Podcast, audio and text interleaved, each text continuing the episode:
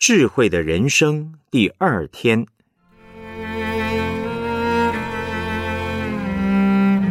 上帝的真智慧远胜人的小聪明。箴言一章三到六节，使人处事领受智慧、仁义、公平、正直的训诲，使愚人灵明，使少年人有知识和谋略。使智慧人听见，增长学问；使聪明人得着智谋；使人明白真言和碧喻，懂得智慧人的言辞和谜语。真言三章五到六节，你要专心仰赖耶和华，不可倚靠自己的聪明，在你一切所行的事上都要认定他，他必指引你的路。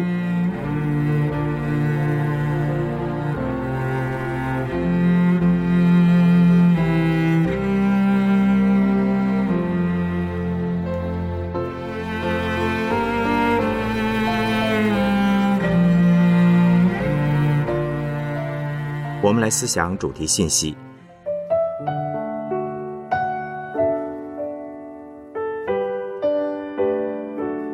上帝乐意把做人处事的智慧赏赐给所有人，然而，并不是每一个人都有这样的智慧。为什么呢？答案在箴言的三章五到六节：你要专心仰赖耶和华，不可倚靠自己的聪明。在你一切所行的事上，都要认定他，他必指引你的路。人之所以不能得到智慧，只有一个原因，那就是人喜欢倚靠自己的聪明。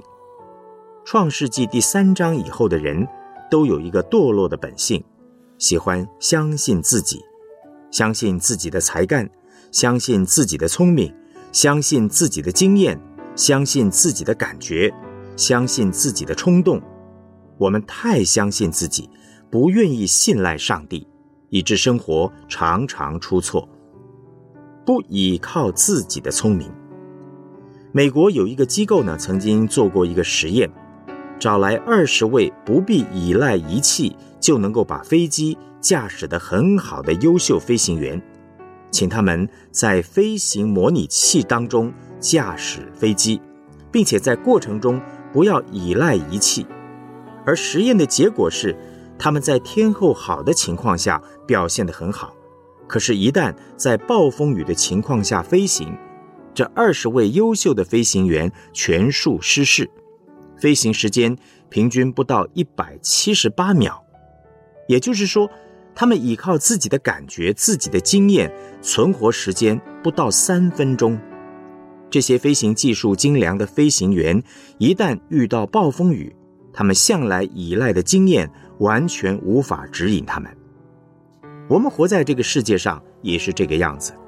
我们之所以会亲手毁灭自己的人生，乃是因为不相信、不依靠设计精良的飞行仪器，也就是上帝给的法则。我们是罪人，又活在堕落的世界。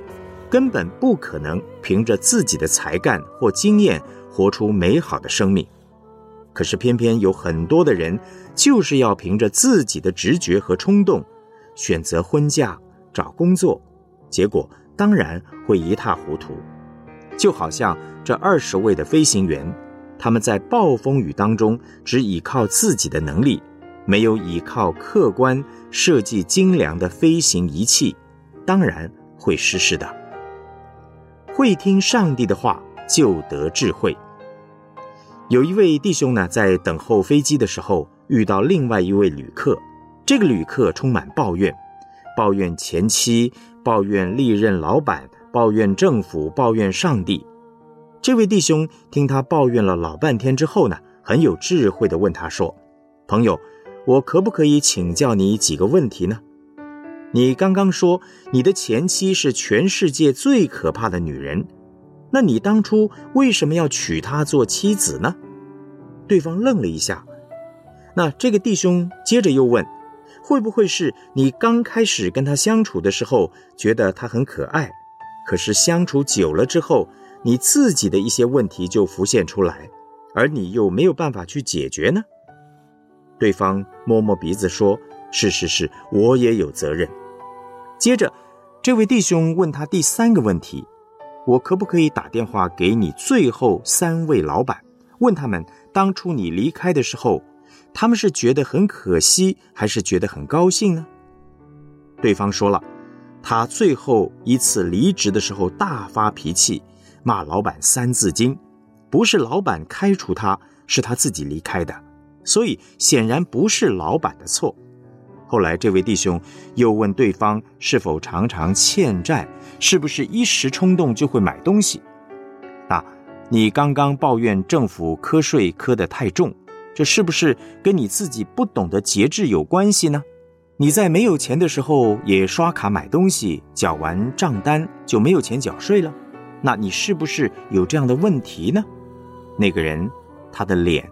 顿时整个红了起来。这位弟兄就帮他做出一个结论，他说：“你刚刚说上帝总是找你麻烦，可是看起来你的人生不顺，好像跟上帝没有关系吧？”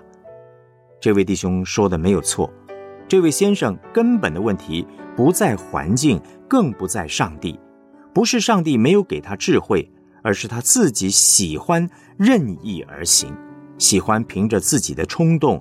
直觉、才干、聪明，做错误的选择。这位弟兄自己也曾经遇到试探，但是真言救了他。很多年前，我在北美念书的时候，台湾呢还没有信用卡，北美已经有了。有一位美国的宣教师拿着信用卡告诉我说：“这个东西害死了美国很多家庭。信用卡很方便。”但并不是每一个人都合适用，有些人根本没有钱，却拿着卡到处刷，把命把家都刷掉了。那个时候，这位弟兄生活穷困，处于不合适使用信用卡的那种人。有一天，他也去办信用卡，但真言有一句话却跑进他的脑子，在二十二章第七节的经文说：“欠债的是债主的仆人。”过一阵子，又有一句箴言的话跑出来说：“你要以财物和一切出熟的土产尊荣耶和华。”那个时候，他差一点要把当纳的十分之一的奉献用在自己的身上，于是赶快的把那个信用卡剪掉，决定好好的持守十一奉献。现在呢，他没有任何的债务，非常的轻松，还有多余的钱可以帮助有需要的人。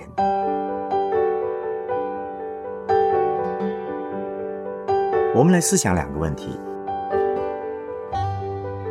目前你在哪些方面常常倚靠自己胜过倚靠上帝呢？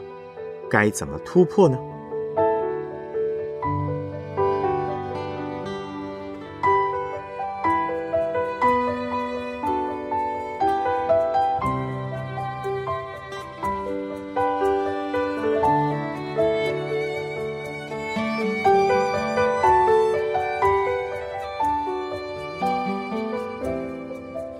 你是否曾经听别人对你说过，或你对别人说过智慧的话语呢？这带给你和你周遭的人什么样的帮助和改变呢？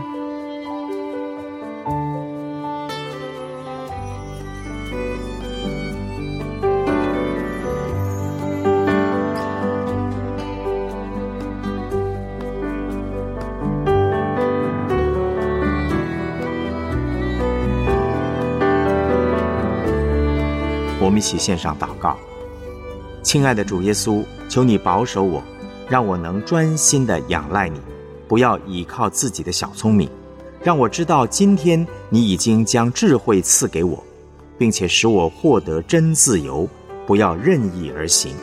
感谢你让我发现自己的问题在哪里，也感谢你今天将你的话语、你的智慧浇灌下来。奉主耶稣基督的名祷告，阿门。